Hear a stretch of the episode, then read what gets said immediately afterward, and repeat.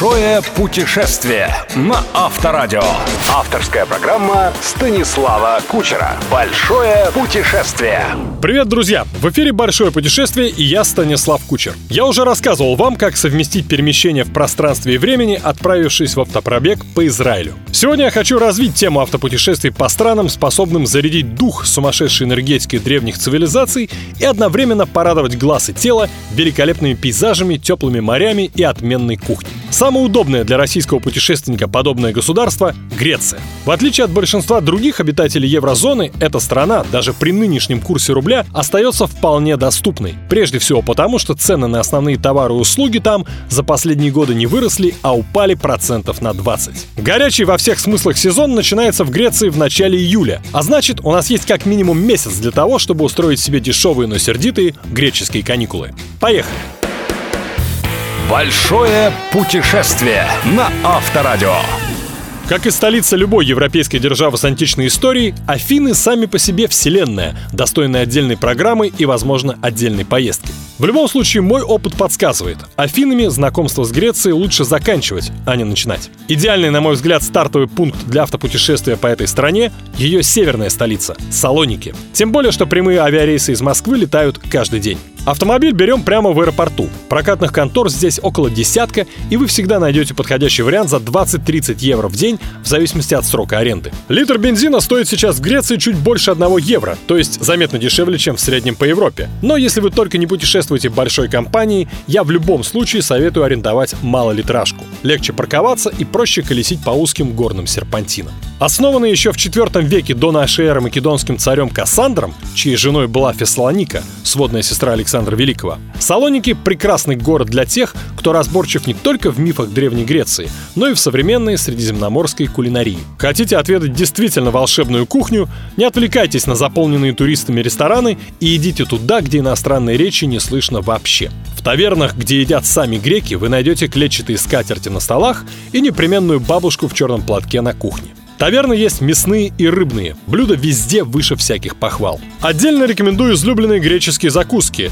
Тарамо из рыбьей икры, дзадзики из йогурта и огурцов, свежайшую рыбу и морепродукты на гриле, маленькие мясные шашлычки, сувлаки. Если вы уже нашли ночлег, а номер в приличном отеле или пансионе здесь можно снять за те же 20-30 евро, обязательно попросите официанта принести кило рицина. Именно так, местное белое вино надо заказывать только на розлив и не в литрах, а в килограммах. Принесут же вам его в огромных медных кружках. На утро, если вы вдруг не насытились одним кило и организм вам об этом сукоризно напоминает, ублажите его местным йогуртом с медом.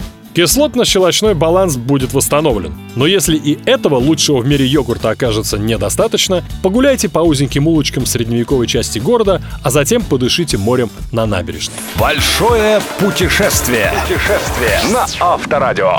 Полный список достопримечательностей северной столицы Эллады вы найдете на любом туристическом сайте, а потому я сейчас лучше расскажу о том, куда стоит отправиться дальше.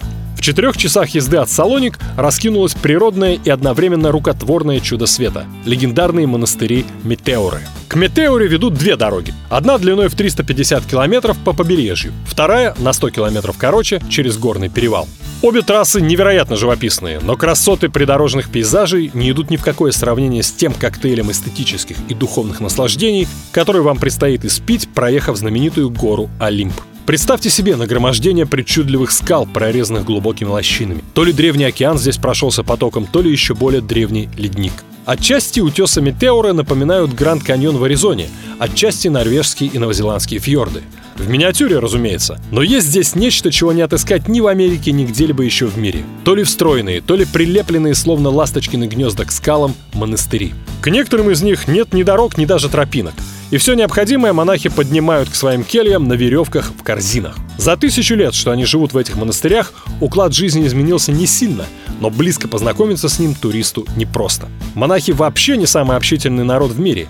Обитатели же монастырей Метеора в принципе не любят вступать в контакт с представителями мирской цивилизации, будто стремятся сохранить какие-то только им ведомые секреты гармонии человека и природы. То, что вы из России и тоже православные, редко помогает как аргумент. Скорее, если вы действительно хотите прикоснуться к их удивительному миру, поселитесь в одном из небольших отелей в долине и проведите несколько дней, путешествуя по горам пешком. Кто ищет, тот обрящет. Именно так один мой знакомый канадский журналист смог не только поговорить с монахами, но даже провести ночь, правда в спальном мешке, в одном из монастырей. Целый день с раннего утра он медитировал на утесе в полусотни метров от зависшей над пропастью часовни, а когда солнце село, услышал голос, как утверждает на отличном английском. «Вставайте и идите за мной». Этот голос принадлежал 80-летнему старцу, который, как выяснилось, давно наблюдал за одиноким путешественником и понял, что на скале сидит не праздный турист, а настоящий искатель, истинный коллекционер духовных ощущений. Старик привел канадца в монастырь, где его накормили хлебом сыром и напоили горячим вином. Ночью здесь можно не только почки, но и душу отморозить. Серьезно заметил старик, провожая моего знакомого в сарай, уложенный мягким сеном для мулов. А у тебя хорошая душа. Душа путешественника. Большое путешествие. Путешествие на Авторадио. Не знаю, повезет ли вам так, как повезло в Метеоре моему приятелю. Не знаю, нужен ли вам вообще такой опыт. Но я уверен, путешествие по Северной Греции сделает вас богаче и счастливее в любом случае. Тем более, что на этом оно не заканчивается. Ровно через неделю я расскажу вам об Афоне, о Дельфах, о Кастории и о других чудных уголках этой потрясающей красивой страны. С вами был Станислав Кучер и программа «Большое путешествие». Услышимся ровно через 7 дней.